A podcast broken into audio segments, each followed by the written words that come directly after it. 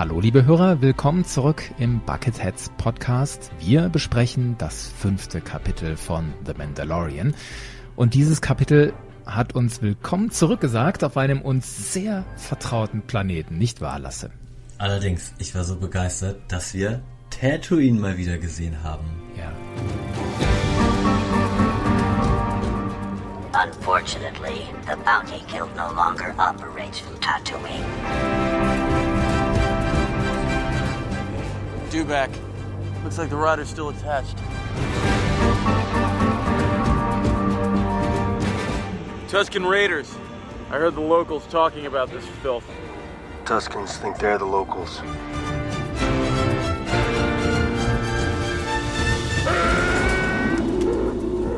Relax. Boah. Moss Eisley. Ich hatte nicht damit gerechnet. Ich war so drin in diesem, wir sind jetzt zwar in einem vertrauten Universum, fünf Jahre nach der Schlacht von Endor, aber wir sind immer an, an neuen Orten. Und ich hatte abgeschrieben mit bekannten Orten und dann auf einmal. This is Moss Eisley Tower. We are tracking you.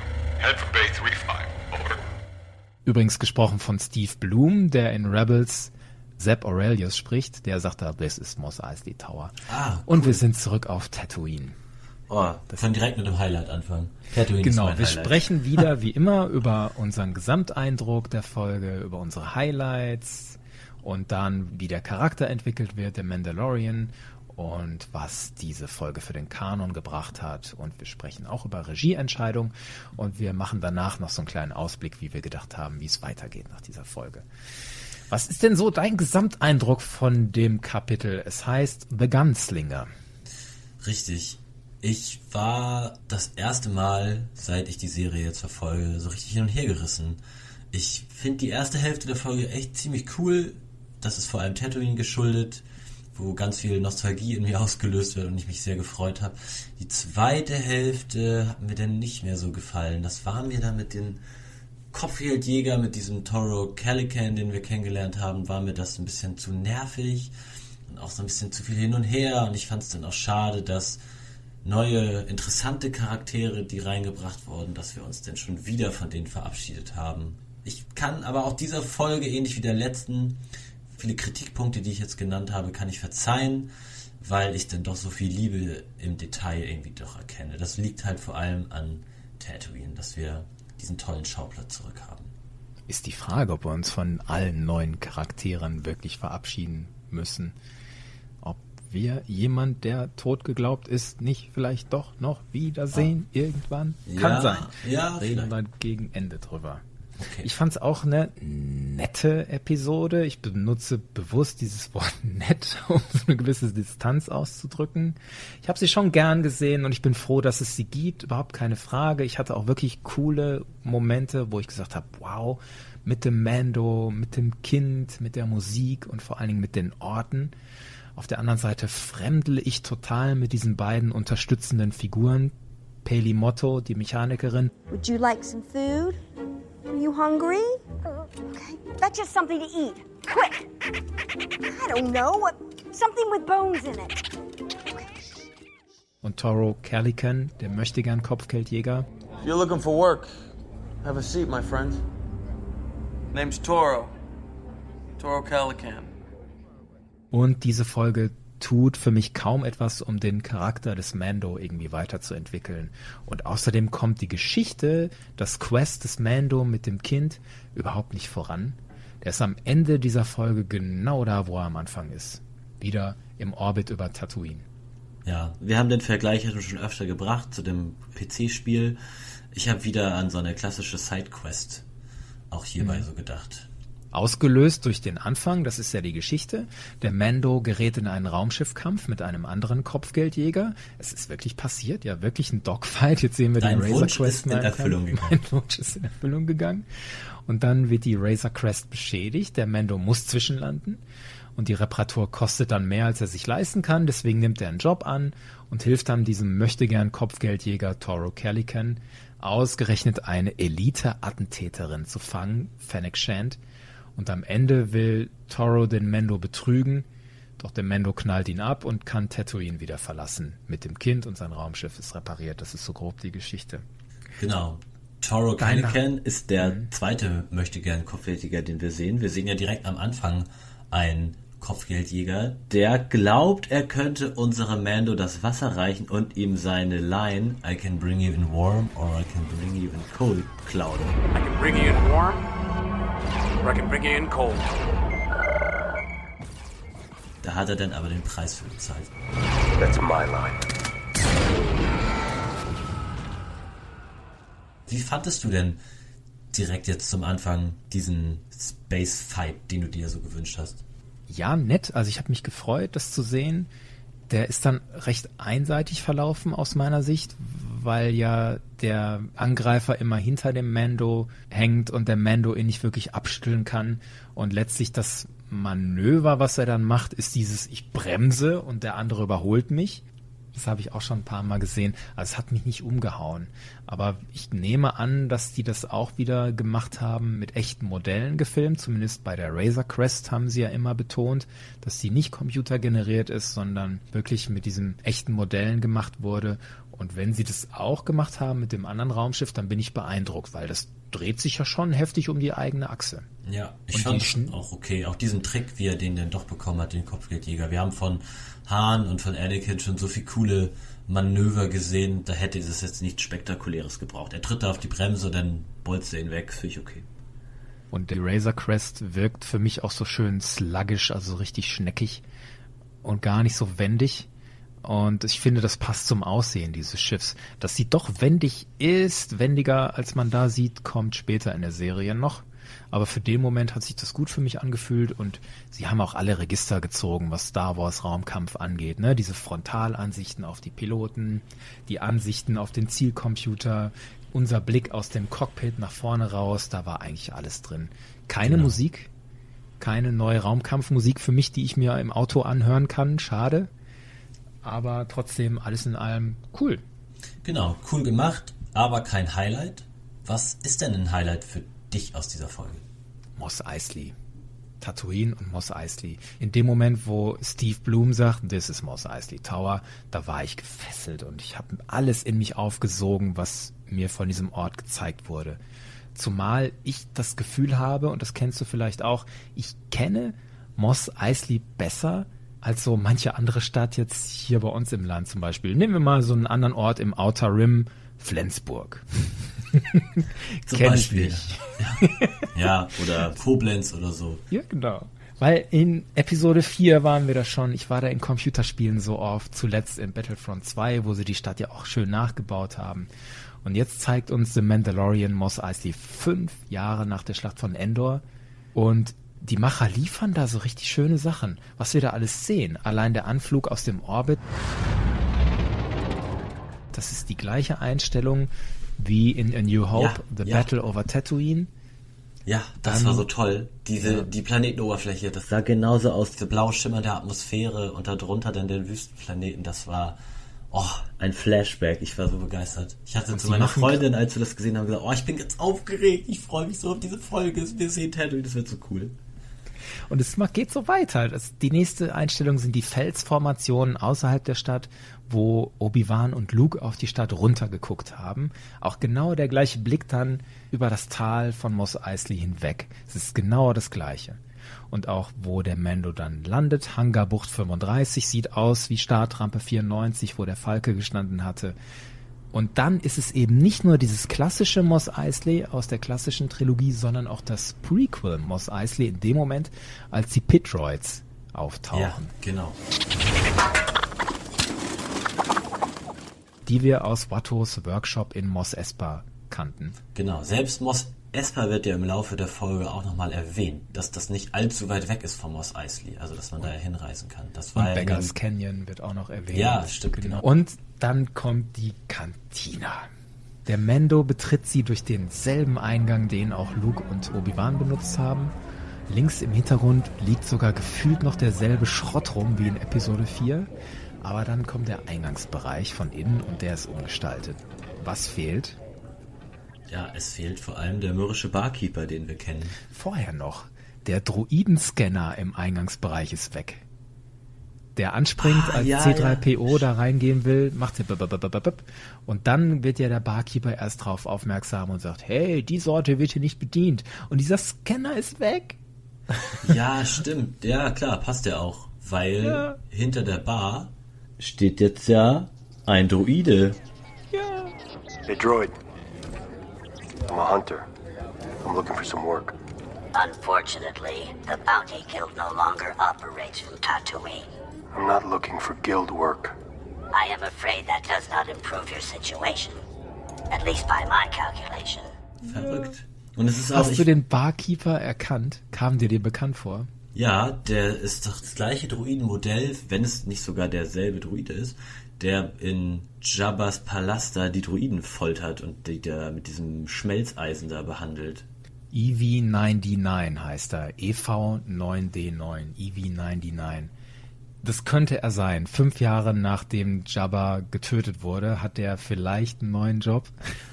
es ist eine Sie, wenn ich mich nicht täusche. EV99 Ah, wird immer als weiblich beschrieben. Das könnte sie sein. Dann rollt da auch noch so ein R5-Droide, so ein roter durch. Könnte das der sein, der Onkel Owen angeboten wurde?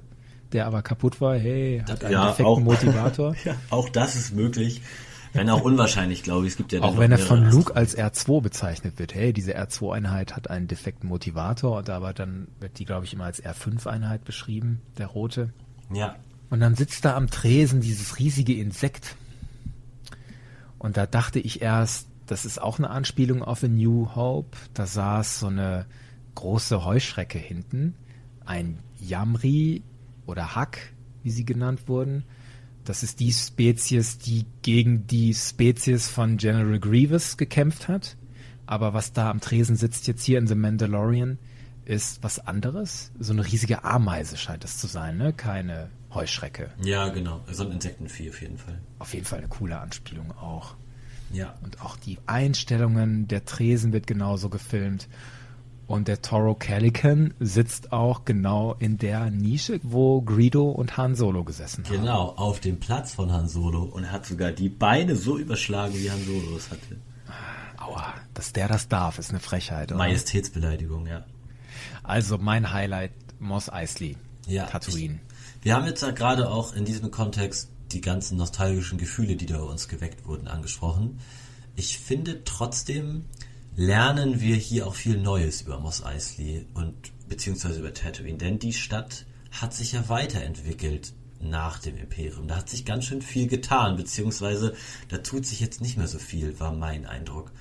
Wir sehen, dass Mando aus dem Hangar läuft Richtung Kantine und die Straßen von Mos Eisley, da laufen zwar immer noch Gestalten rum, aber die sind deutlich weniger besiedelt, als wir das von früher so kennen. Dann in der Kantine arbeiten jetzt Druiden, das ist natürlich irgendwie neu.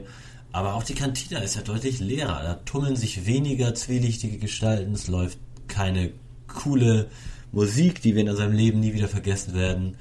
Und es scheint so, als wenn Mos Eisley so ein bisschen auf dem absteigenden Ast ist. Vor allem ja auch für die kriminelle Welt. Denn wir haben Mos Eisley ja immer als Hort von Kleinkriminellen und Gaunern und naja, wir wissen ja, nirgendwo auf der Welt wirst du so viel Abschaum und Verkommenheit finden wie dort. Wretched Hive of Scum and Villainy.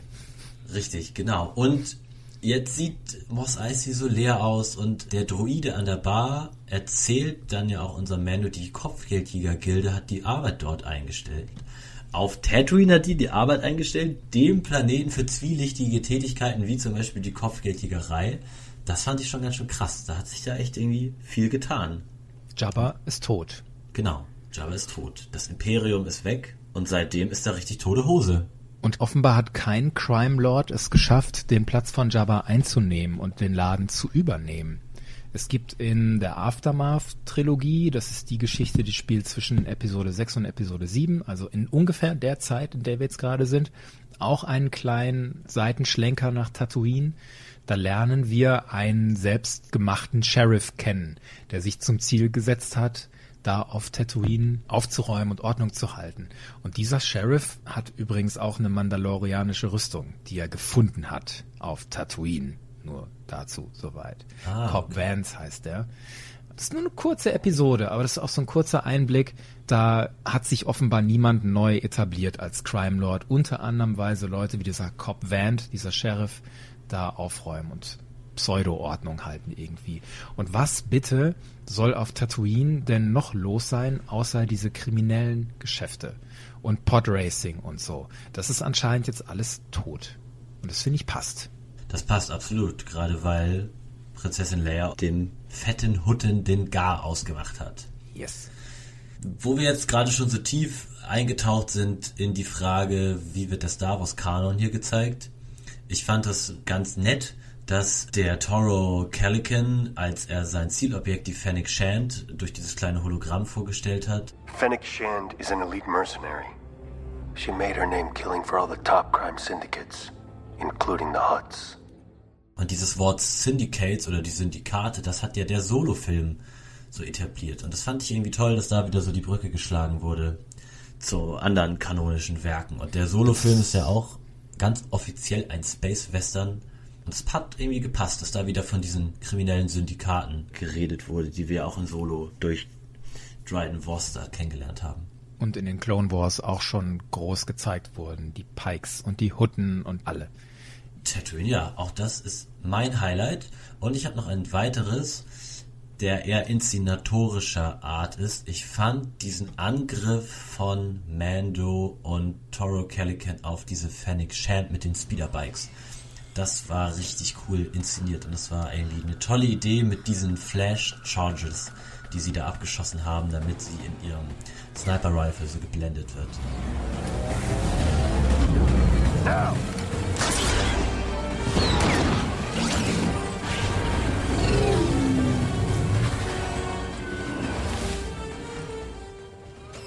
War echt cool gemacht. Und als Mando dann da von seinem Speederbike runtergeschossen wird und dieser Toro Calican diese Vollbremsung einlegt und sein Speederbike so zur Seite weg so dreht, das war einfach sau cool. Richtig Ja. gut gefallen. Ja. Von der Dunkelheit toll. war ich auch begeistert. Regisseur Dave Filoni in dieser Folge ist wieder Regisseur. Das war super inszeniert, wie die die Flash Charges zünden, dann schnell dynamisch gefilmt, geschnitten. Wir sehen mal die Fennec Shand in ihrer Perspektive, dann sehen wir sie durch ihren Scope gucken, dann sehen wir den Mando und den Toro von der Seite da lang rasen. Alles sehr flott und nachvollziehbar, ab und zu so etablierende Einstellungen, die uns auch den Kontext nochmal zeigen so rüber zu dieser Felserhebung. Super gemacht, also super schon konzeptionell geschrieben und dann durchgeführt in der Regie und hinterher im Schnitt. Diese Felserhebung, ne? Diese Ridge, die sie da hat. She's got the high ground, Kevin. She's Ja, got sie- the high ground. Well, what if she escapes? She's got the high ground. She'll wait for us to make the first move. Einer von den vielen coolen Zitaten in dieser ja, Folge. ich musste so sehr grinsen. Och, das war richtig cool. Ja. Genauso, That's My Line hatten wir vorher schon, ne? Als Genau. Zitat. Und Und she's not She's good no to good to dead. us dead. Ja. She's no good to us dead, To oder? us? Ach ja, stimmt. Don't let her get near the bike. She's no good to us dead. Das ist die Boba Fett-Zeile gewesen. Und jetzt können wir wieder spekulieren, ob der Mando Boba Fett vielleicht kannte oder von ihm gelernt hat, von ihm gehört hat. Das ist wieder möglich. Oder Allein ob die wegen dieser befreundet Zeile. sind. Vielleicht lebt Boba Fett ja auch noch. Oh je, großes Fass. Kommen wir vielleicht weiß. am Schluss nochmal Wer weiß. Ja, wer Boba weiß. Fett. Jawohl, also da war doch einiges drin, was Spaß gemacht hat in dieser Folge. Genau, meine Highlights. Hast du noch eins oder bist du auch Nein, das waren auch meine Highlights. Ich habe noch so ein paar kleine Crazy-Momente und Sachen, die Ja, mir gut gefallen haben, aber es waren nicht wirkliche Highlights, verrückte Momente. Also mein absoluter verrückter Moment war Baby Yodas Force Scream. Ich habe das zumindest so wahrgenommen. Es ist die Szene, Peli Motto, die Mechanikerin, spielt gerade mit den Pitroids, vermutlich spielen die Sabak. Dann hören wir aus dieser abgestellten Razor Crest einen Schrei. I'm in. And I'm gonna raise you three bolts and a motivator.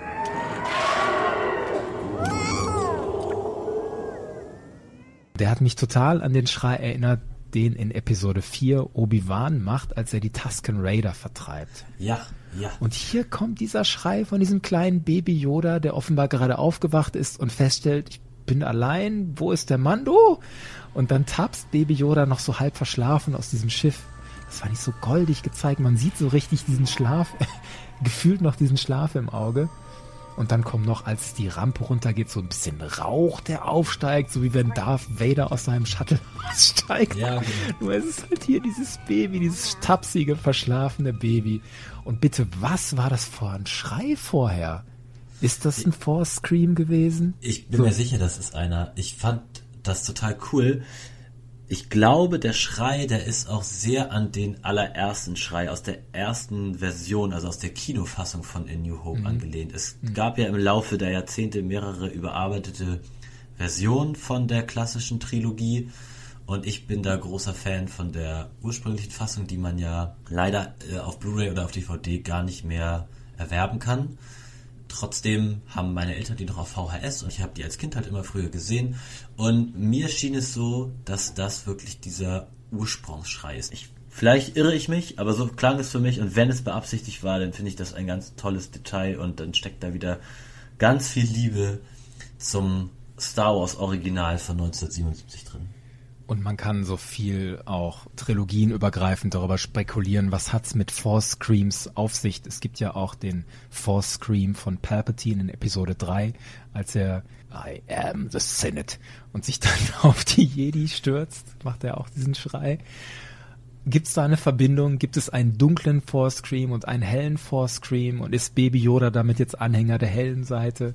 Also, Spekulatius ist jetzt möglich. Und ich möchte genau auch nochmal auf die Musik gucken an der Stelle. Ich weiß nicht, ob dir das aufgefallen ist.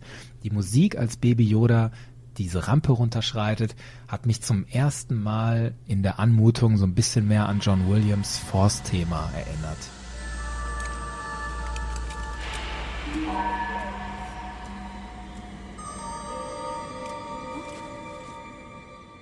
Es ist Ja. nicht das Force-Thema, Ja, aber es hat diese Charakteristik, dieses Gefühl. Mir ist es nicht aufgefallen. Aber freut das- mich, dass du als Musiknarr von Star Wars da so belohnt wurdest. Mein nächster schöner Moment wären die Speederbikes. Ja, da gehe ich absolut mit. Und da ich dir direkt rein, wo du gerade die Musik angesprochen hast. Die Musik, als wir diese Einstellung sehen, die beiden Speederbikes rasen über die große Wüstenebene von Tatooine, die war so richtig toll gemacht. Es war kein Thema, das wir schon mal gehört haben, aber es hat wieder so richtig gut zu Star Wars gepasst. Es war so abenteuerlich, aufbruchsvoll und ah, da habe ich gedacht, jetzt ein neuer Sidequest für unseren Mando bricht an und ich hatte, oh, und das alles auf Tatooine, ich war so froher Dinge da.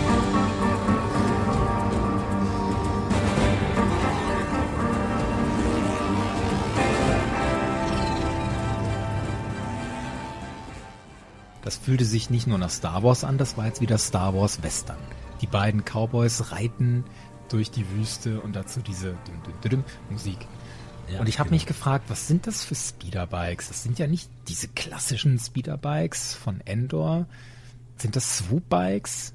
Also diese Varianten von Speederbikes, die man eher so von so Gangstern kannte, die so aussehen wie Harleys. Man sieht in den Legenden Dash Render, in dem Spiel Shadows of the Empire auf so einem Swoopbike und in den Clone Wars die Gang von Hondo Onaka hat solche Bikes.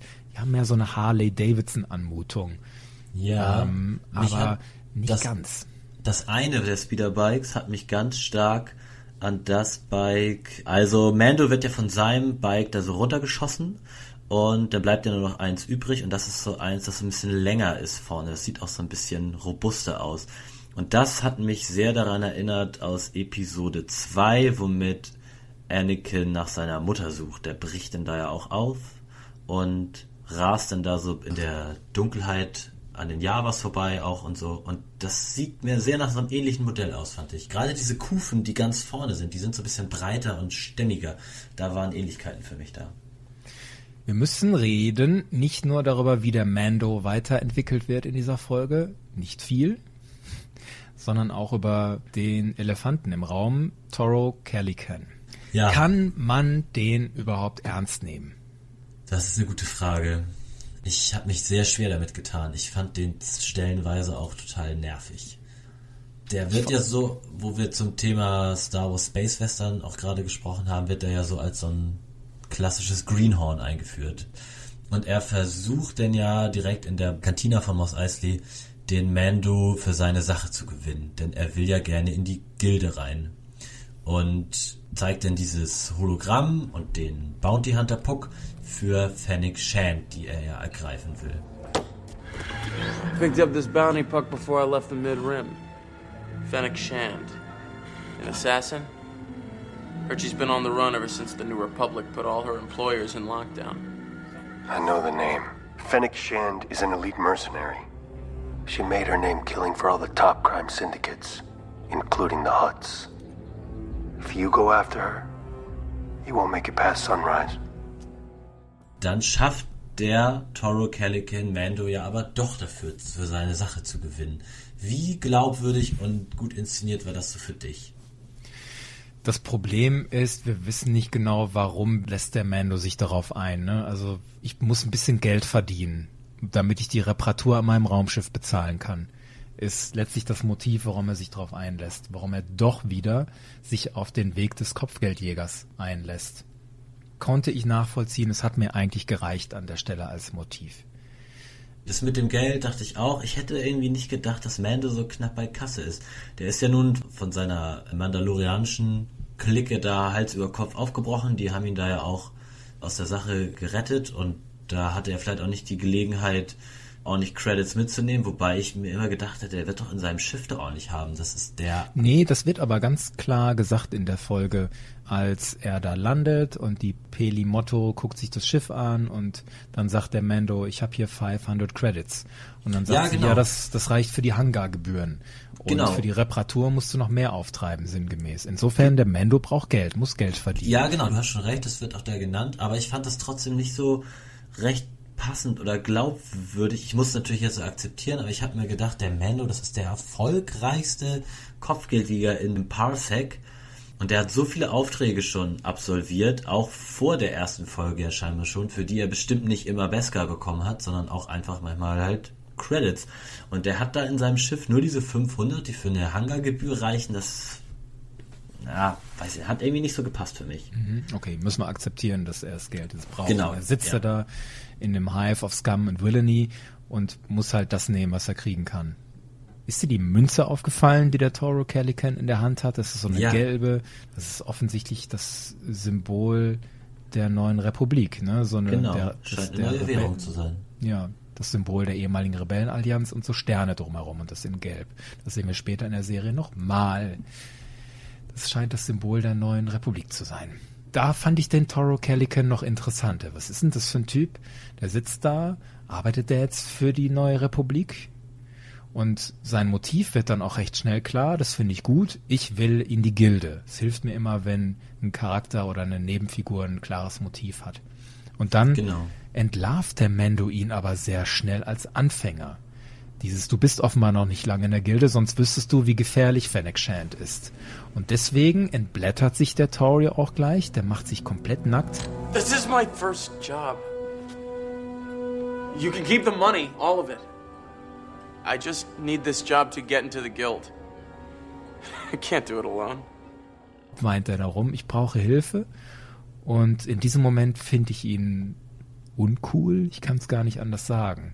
Ja, und dann wird er so mir noch und unsympathischer wird er mir noch, weil er dann direkt nachdem er gesagt hat, ich komme hier allein nicht klar, tut er dann wieder so, als sei er der Allergrößte. Er macht den Tracking Fob kaputt und sagt, mach dir keine Sorgen, ich habe das hier alles im Kopf. Don't worry. I got it all memorized. Ich denk die ganze Zeit, du bist ein halbstarker drei Käse hoch, du Toro. Ja, und das wird auch gerade durch sein Outfit unterstrichen, finde ich. Also der hat ja auch so eine Weste an und so einen ähnlichen Blaster wie Han Solo. Er sitzt in der gleichen Ecke wie Han Solo. Das ist echt so eine Majestätsbeleidigung, finde ich. Der wird da schon so verheißungsvoll eingeführt. Und dann ist das irgendwie doch so ein Großmaul. So Han Solo hat immerhin eine große Klappe und viel dahinter. Und der Kerl hier scheint ja nicht viel dahinter zu haben.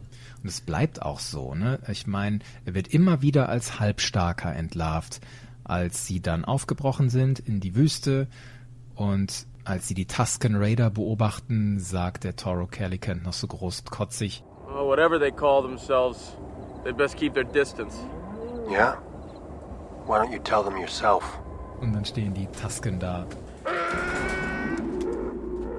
Relax. Und da ist der Toro wieder völlig entlarvt. Trotzdem bleibt er überheblich, obwohl er ohne den Mando nicht klarkommen würde.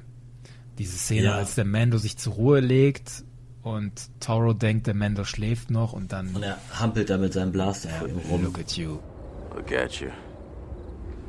Asleep on the job, old man. Und natürlich hat der Mando das mitgekriegt. Vielleicht hat er den Toro auch machen lassen, um ihn beobachten zu können und besser einschätzen zu können. Das würde ja zu so einem Profi wie dem Mando passen an der Stelle. Gegen Ende kriegt der Toro dann diesen klugen Moment, als er Fennec Shand nicht traut. Er nimmt zwar ihre Informationen, der Mando ist wertvoll, aber dann vermutet er, dass Fennec Shand ihn töten würde und deswegen tötet er sie.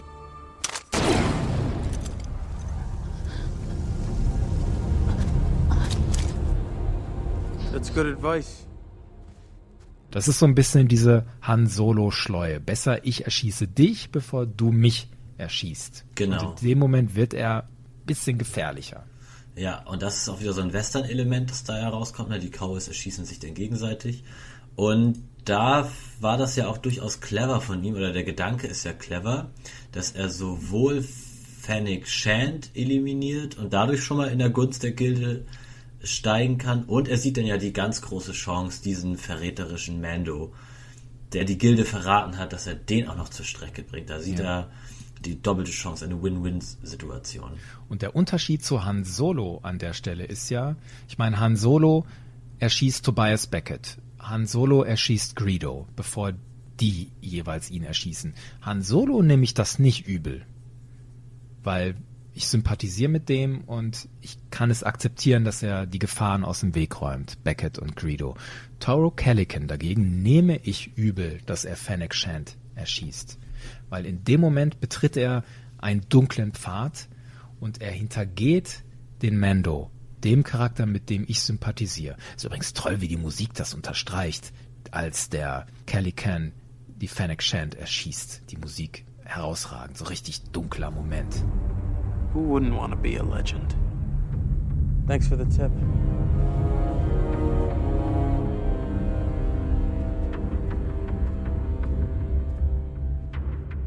Ja, Obwohl er an dieser Stelle gerissen ist, ändert das für mich aber nichts daran, dass er für mich inkompetent wirkt, weiterhin.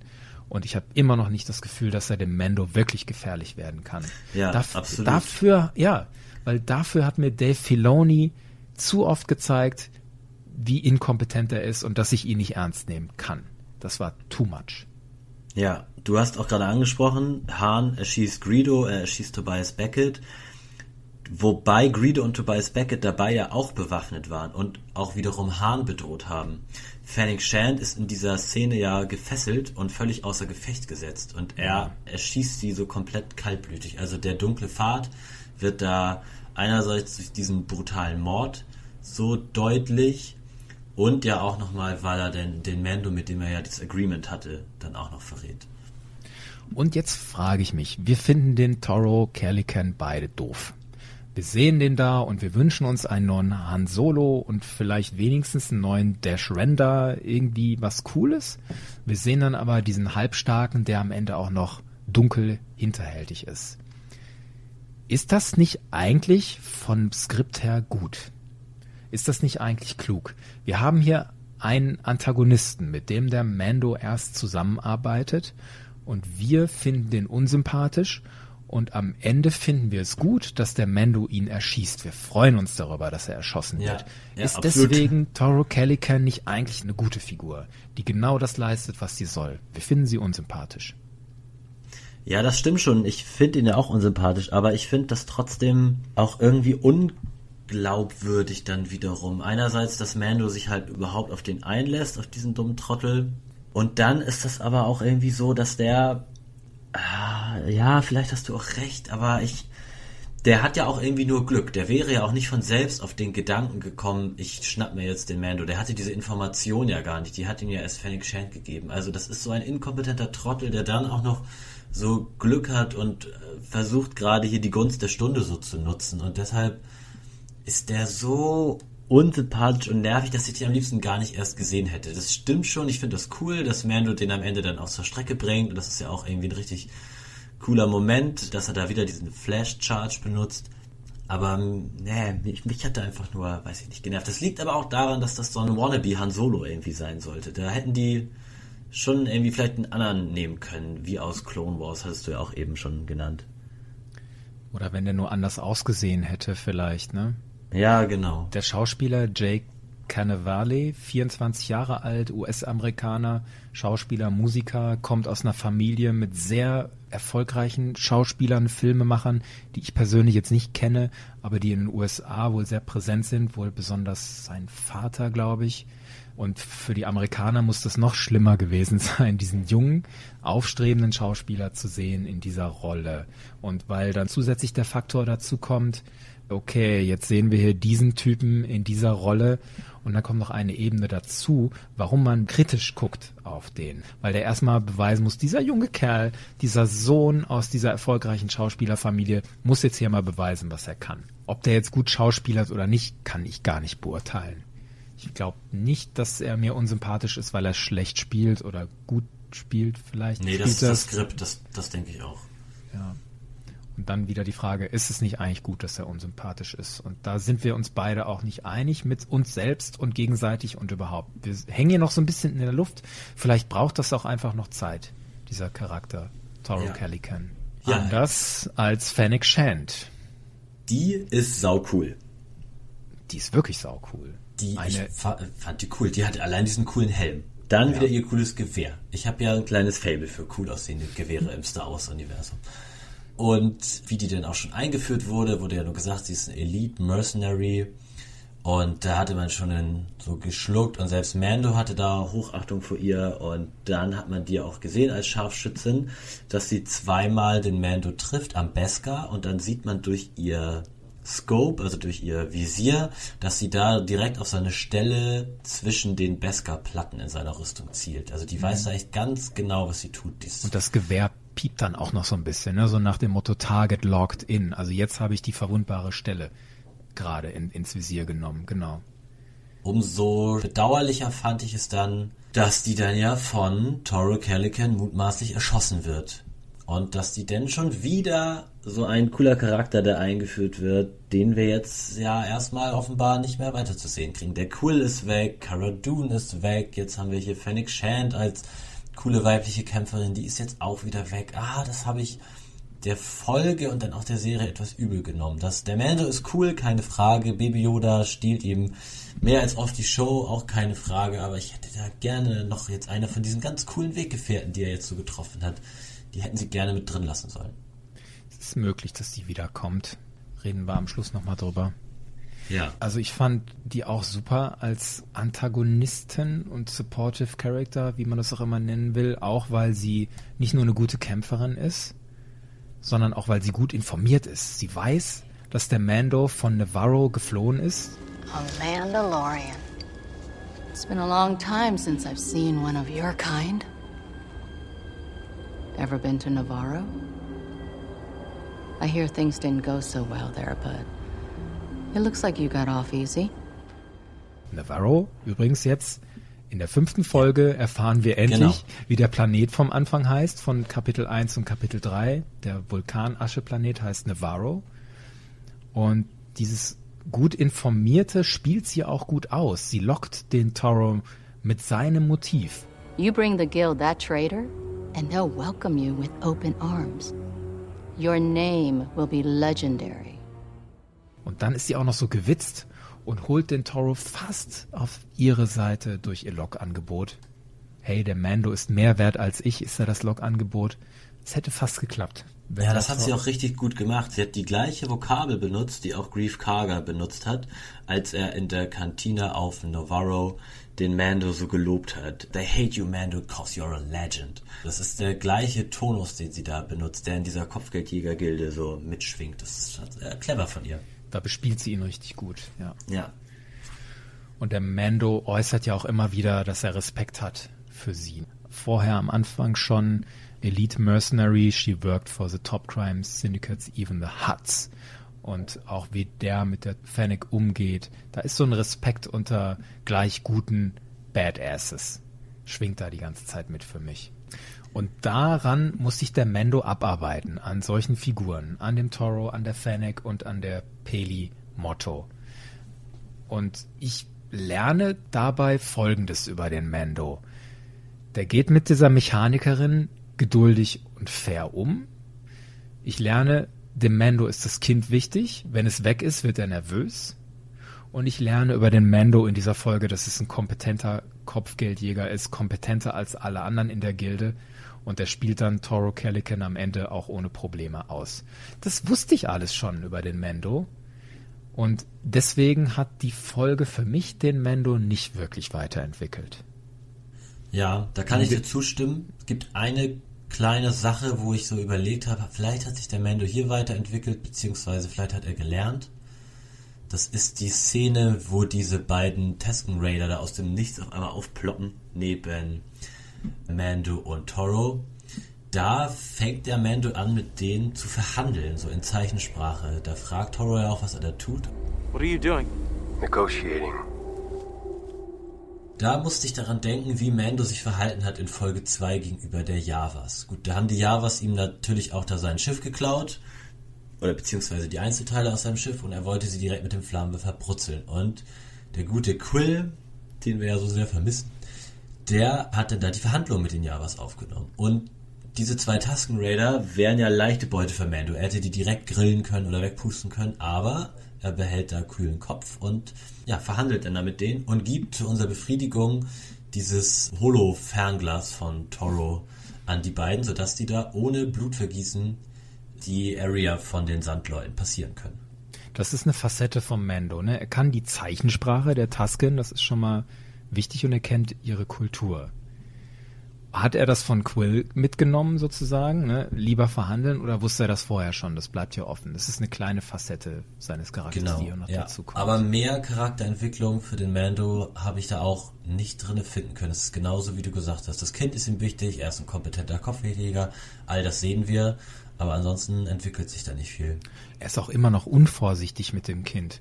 In Folge 3 rollt er ja mit dem Kind durch die Hauptstraße dieser Stadt und alle können in den Kinderwagen gucken und das Kind sehen. Und ich denke die ganze Zeit, mach doch die Klappe zu, ja. Und jetzt ähnlich in Moss Eisley. Paley Motto kommt mit dem Kind im Arm aus dem Hangar und der Toro Calican kann das Kind sehen. Der Mando macht sich keine Mühe, das Kind irgendwie zu verbergen. Er hat es zwar vorher versucht einzuschließen, aber an dieser Stelle kann doch jeder sehen, das Kind. Das verstehe ich an der Stelle nicht. Wo du gerade Pelli Motto erwähnst.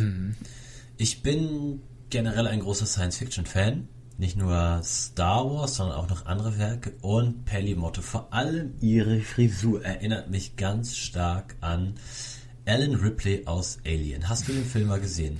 Habe ich nie gesehen, nein, aber ich weiß genau, was du meinst. Ja, ich bin mir sicher, dass da Dave Filoni ganz bestimmt auch ein großer Alien-Fan und wollte da so eine kleine Huldigung aussprechen in die Richtung. Ich fand das sehr elegant und nett gemacht. Es war nicht so mit der Faust ins Gesicht und hier ist der Fanservice, erfreut euch dran, sondern das war eher so eine kleine, ganz charmante Aktion am Rande. Gespielt wird Pelimotto von einer Frau, die heißt Amy Sedaris, eine amerikanische Schauspielerin, Komikerin und Synchronsprecherin, also die eher auch so für die leichten Rollen gebucht wurde und jetzt auch in dieser Folge. Die ist so ein bisschen so ein Comedy-Charakter oder soll das sein? Passt so ein bisschen in die Kategorie, wir haben hier einen normalen Menschen im Star Wars-Universum, der irgendwie mit seinem Handwerk über die Runden kommen will. Ist nicht hinterhältig, aber durchaus geschäftstüchtig.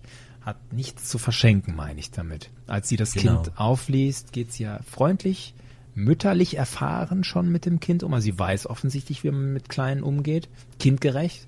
Betont aber, Now, here's the plan I am going to look after you until the Mandalorian gets back. And then I'm going to charge him extra for watching you. dafür zahlt der Mando extra. Also da ist schon so geschäftstüchtige Gerissenheit drin. Ja, ich fand, die hat sich gut in die Welt von Moss Eisley und Tatooine so eingepasst. Ich habe mich gefragt, dieses dreieckige Symbol auf der Jacke, ob das irgendwas zu bedeuten hat, ob das irgendeine Gilde ist, irgendeine Verbundenheit. Ich habe es nicht rausgefunden. Wenn das jemand Ja. nachliefern kann, her damit. Ja. Ich habe mich das am Anfang der Folge auch gefragt zu dem Dreieck, aber am Ende der Folge wurde dann ja klar, dass sie eine ganz friedfertige, liebenswerte Person ist, die da zwar ihren Geschäften nachgeht, aber von der sonst keine große Bedrohung ausgeht. Deshalb habe ich dann für mich gedacht, dieses Dreieck, das hat keine Bezugnis zu irgendeinem Syndikat oder zu anderen mhm. Aspekten. Und dann habe ich den Gedanken auch wieder verworfen. Dieser Gedanke, den wir vorhin hatten, dass der Mando sich hier nicht groß weiterentwickelt und obwohl er sich an so unterschiedlichen Charakteren abarbeiten muss, wie Pelimotto, wie Toro Calican, wie Fennec Shand, er entwickelt sich nicht weiter. Muss das in jeder Folge sein? Ich meine, wir waren das jetzt gewohnt, besonders aus den ersten dreien, aus vier auch noch und jetzt in Kapitel 5 nicht mehr. Muss der Charakter sich in jedem Kapitel weiterentwickeln? Muss die Story vorankommen? Ich habe zurückgedacht an die 80er, 90er, wo ich so viele Fernsehserien gesehen habe, die auf Langzeiterzählungen ausgelegt waren, ich habe da persönlich viel Star Trek gesehen, Next Generation, Deep Space Nine, Voyager. Das waren zum Teil Serien mit über 100 Episoden. Und da hat sich eben nicht Captain Picard oder Captain Cisco haben sich eben nicht in jeder Folge groß geändert, weiterentwickelt. Nicht in jeder Folge ist ein großer Krieg ausgebrochen zwischen den Klingonen und den Cardassianern oder dem Dominion. Und die Serien waren für mich trotzdem super. Also bin ich mit meiner Frage, muss ich der Charakter The Mandalorian hier weiterentwickeln, bin ich da eigentlich auf dem falschen Ast? Muss das nee, sein? Das, das bist du nicht. Ich habe mich das nämlich auch gefragt und ich habe dann versucht, die ganze erste Staffel so im Gesamtkontext zu sehen. Das ist jetzt die fünfte Folge. Wir wissen, es gibt acht Folgen. Bisher hat der Mando sich am Anfang, wurde da ganz viel für seine Charaktereinführung und Entwicklung getan und es ist eigentlich auch in Ordnung, wenn in einer Folge jetzt in der Mitte, so wie das ja die fünfte Folge jetzt hier ist, wenn da keine große Charakterentwicklung passiert, sondern auch mal eine Charakterbestätigung, dass wir als Zuschauer uns einfach auch so sicher fühlen. Wir wissen genau, woran wir bei dem Mando sind, was wir an ihm haben und so. Das ist alles schon in Ordnung. Du hast auch gerade den historischen Kontext angesprochen, dass früher durchaus Shows und Serien gab, wo das von der Entwicklung her längere Folgen über stagniert hat. Und wenn wir ja im Hinterkopf haben, dass Dave Filoni ja auch aus dieser Zeit mitkommt und von damals auch früher bestimmt viele Serien gesehen hat, dann ist das auch so alles in Ordnung. Unsere aktuellen Sehgewohnheiten sind aber, oder meine aktuellen Sehgewohnheiten sind dann da doch eine andere. So durch Serien wie Game of Thrones oder Breaking Bad, die ja ganz stark von Charakterentwicklungen leben, wo in jeder Folge ein Charakter neu contestet wird und sich äh, vor neue Herausforderungen gestellt wird und innere Konflikte aufhat, da fällt so eine Folge wie jetzt hier bei The Mandalorian schon raus. Aber ich sagte ja eingangs schon, ich kann auch dieser Folge so viel verzeihen, auch wenn mir das ein Ticken zu wenig ist vom Mando hier, ist das alles soweit auch in Ordnung. Ich, das trotzdem keine schlechte Folge für mich. Und vielleicht übersehen wir ja auch irgendwas. Vielleicht ist in dieser Folge irgendwas noch total wichtig was später noch herausragend wichtig wird. Zum genau, Beispiel richtig. Mando baut dieses Verhältnis zu Fennec Shand auf. Vielleicht wird das ja noch wichtig irgendwann. Ne? Ja, ja. Ich sprach ja gerade von dem gesamten Kontext der ersten Staffel. Mhm. Wir kennen ja auch noch nicht alle Folgen. Vielleicht hat diese Folge ja für den späteren Verlauf noch eine weitere Bewandtnis. Denn wir sehen am Ende der Folge einen Cliffhanger. Der vermeintliche Leichnam von Fennec Shand wird da ja gefunden in der Nacht von einer dunklen mhm. Gestalt. Mhm. Was waren da deine Gedanken zu? Wer findet da Fanning Shand und wer hat überhaupt ein Motiv, sie zu suchen oder sie aufzufinden? Ich habe drei Theorien. Erzähl sie mir alle. Willst du wirklich alle wissen? Natürlich. Also der kleine Junge in mir hat sofort geschrien, Boba Fett. Also ich meine, wir hören da Schritte wie mit Sporen, wie der Mandalorianer auch läuft.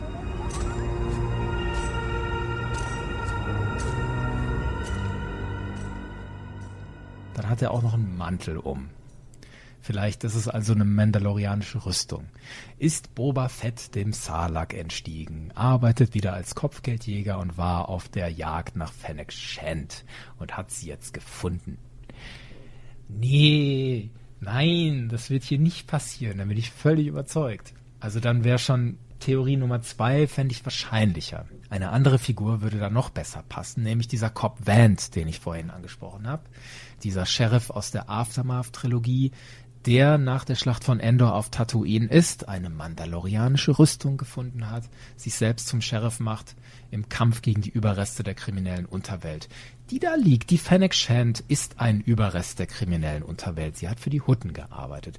Da würde es doch passen, dass dieser Sheriff Cobb Vant dahin geht, nach ihr sucht und sie dann findet. Aber ich meine, wir sind in der Serie The Mandalorian. Es wäre jetzt echt schwer zu vermitteln dem Zuschauer, hey, da ist ein Typ in einer Rüstung, die sieht aus wie die von Boba Fett, aber der Typ da drin ist nicht Boba Fett. Ja, das ist Cobb Vanth, den kennt ihr aus dem und dem Buch und so. Das, das kannst du da nicht erklären in dieser Serie.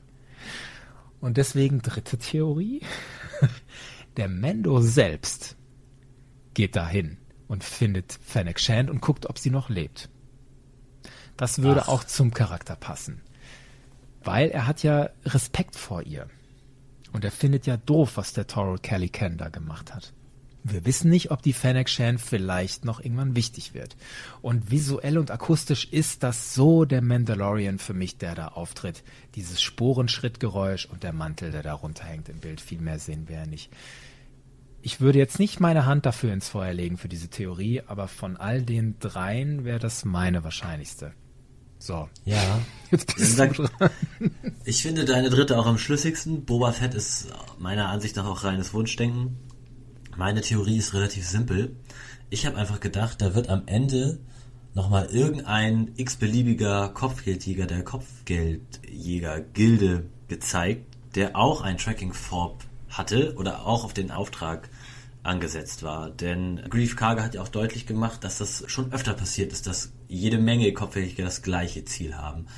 Und das sollte am Ende für den Zuschauer nochmal in Erinnerung rufen, die Kopfgeldjäger-Gilde ist nach wie vor präsent und dran an Aufträgen und sowas. Und auch wenn jetzt der Toro Calican, ein kleines Greenhorn aus der Gilde, jetzt in dieser Folge aufgetaucht ist, gibt es noch genug andere kompetente Kopfgeldjäger, die sich stets auch in der Nähe von Mando aufhalten können. Und am Ende soll einfach nochmal gezeigt werden, hier ist diese Fennec Shand, da gab es mehrere Kopfgeldjäger, die auf sie angesetzt waren.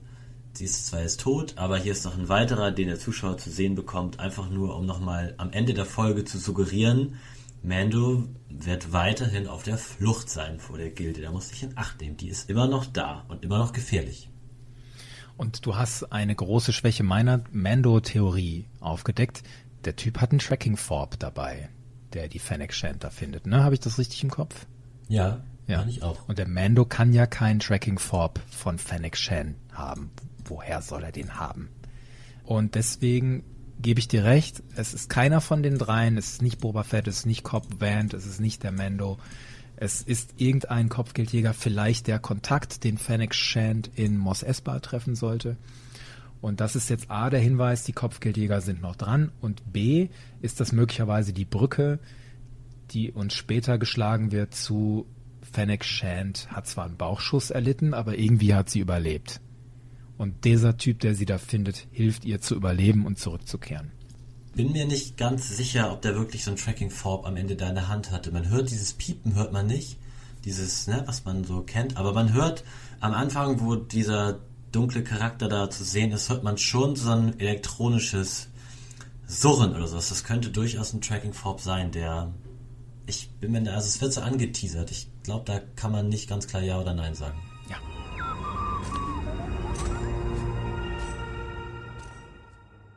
Hast du noch wichtige Sachen oder unwichtige Sachen, die dir noch am Herzen liegen in Bezug auf The Mandalorian Kapitel 5, The Gunslinger? Warum heißt es The Gunslinger? Ich habe das relativ schnell damit verknüpft, dass damit der Toro Calican gemeint ist. Das soll so ein Gunslinger sein, ein Revolverheld. Und im Endeffekt ist ja dieser Toro Calican derjenige, der für die Konflikte und für die Intrigen in der Folge ausschlaggebend ist. Er verrät den Mando, er hat dann ja diesen ganz großen Twist am Ende, wo er die Fennec Shand dann abknallt. Das ist die titelgebende Person der Folge. Könnte sein. Wir sehen aber auch drei verschiedene Konzepte von Gunslinger. Der Toro Calican ist einer, der Halbstarke möchte gern Gunslinger, der dann den dunklen Pfad sogar einschlägt, den hinterhältigen. Wir sehen Fennec Shand, die professionelle Mercenary, Elite Assassin und den Mandalorian, der seinen ganz eigenen Weg geht. Also wir sehen dann nochmal anhand dieser anderen Figuren, wie der Mandalorian auch sein könnte, aber er ist halt ein besonderer Ganzlinger in diesem Universum. Und wir kriegen nochmal sehr vor Augen geführt, warum wir den so cool finden, warum wir so mit dem sympathisieren können, weil er nämlich all das, was diese unsympathischen Leute sind, nicht ist. Das stimmt, ja. Ich habe sonst noch ein, zwei Punkte, die ich noch gerne erwähnen möchte. Zum einen fand ich das mit den Tusken Raiders cool gemacht, dass Mando dem Toro Calican so widersprochen hat und gesagt, die Tusken thinks they are the locals. Oh ja. Das war mal irgendwie ein toller Perspektivwechsel. Wir sehen die Tusken ja immer nur als wilde Bestien, die Leid verursachen und die nicht davor zurückschrecken, Menschen auf Tatooine gefangen zu nehmen oder ihnen Schaden zuzufügen. Und diesen einen Satz habe ich direkt wieder so, meine Star Wars Fantasie ist da angesprungen und gedacht, ja okay, die Tasken sind wahrscheinlich so ein indigenes Volk, das auf Tatooine schon immer gelebt haben, bis denn die ersten Menschen oder andere Alien-Spezies sich da angesiedelt haben und die Tasken immer mehr zurückgedrängt haben. Und das passt dann auch wieder so ein bisschen in dieses Western-Setting rein. So die Tasken als eingeborene Indianer da und dann kommt da der europäische oder beziehungsweise dann der amerikanische Cowboy und will sie dann da vertreiben und ihr Reservoir, in dem sie leben, wird immer mehr eingegrenzt und deshalb wehren sie sich dann auch mit so einer Brutalität dagegen. Das fand ich war irgendwie nett gemacht. Finde ich cool. auch eine schöne Perspektive. Und ich fand es auch nett, dass die Tasken die gleiche Taktik anwenden wie in Episode 4 mit Kenobi und Luke. Wir stellen mal so zwei Bantas da so mitten rein, gut sichtbar und machen auf die aufmerksam und schleichen uns dann hinten rum und nehmen die auseinander, die wir abgelenkt haben durch die Bantas. Ja, das, genau, diesen Gag habe ich erst beim zweiten Mal ansehen gemerkt. Beim ersten Mal hat das nicht gezündet. Da dachte ich so, huch, auf einmal stehen da so völlig konstruiert und hingestellt diese zwei Sandleute und dann ist mir beim zweiten Mal aufgefallen, ja stimmt, den Trick, den kennen wir ja schon. Es müssen aber echt viele Sandleute sein, wenn auf jeder zweiten Düne zwei stehen, die dann irgendwelche Beobachter abfangen sollen, die von den Bandas ja. abgelenkt werden. ja, alles in allem eine Folge, die bei uns gemischte Gefühle hinterlässt. Aber wir sind vielleicht noch nicht am Ende mit dem Nachdenken darüber. Mal gucken, wie sich das noch entwickelt. Wir machen weiter mit unserer Besprechungsreihe The Mandalorian. Als nächstes Kapitel 6. Bin sehr gespannt, wie dir die gefallen hat. Da gibt's auch viel drüber zu sagen. Richtig. Ich freue mich drauf, Kevin. Sehr schön. Liebe Hörer, danke, dass ihr bei uns geblieben seid. Und ich hoffe, wir hören uns wieder hier im Bucketheads Podcast. Macht's gut, bis zum nächsten Mal und möge die Macht mit euch sein. Möge die Macht mit euch sein.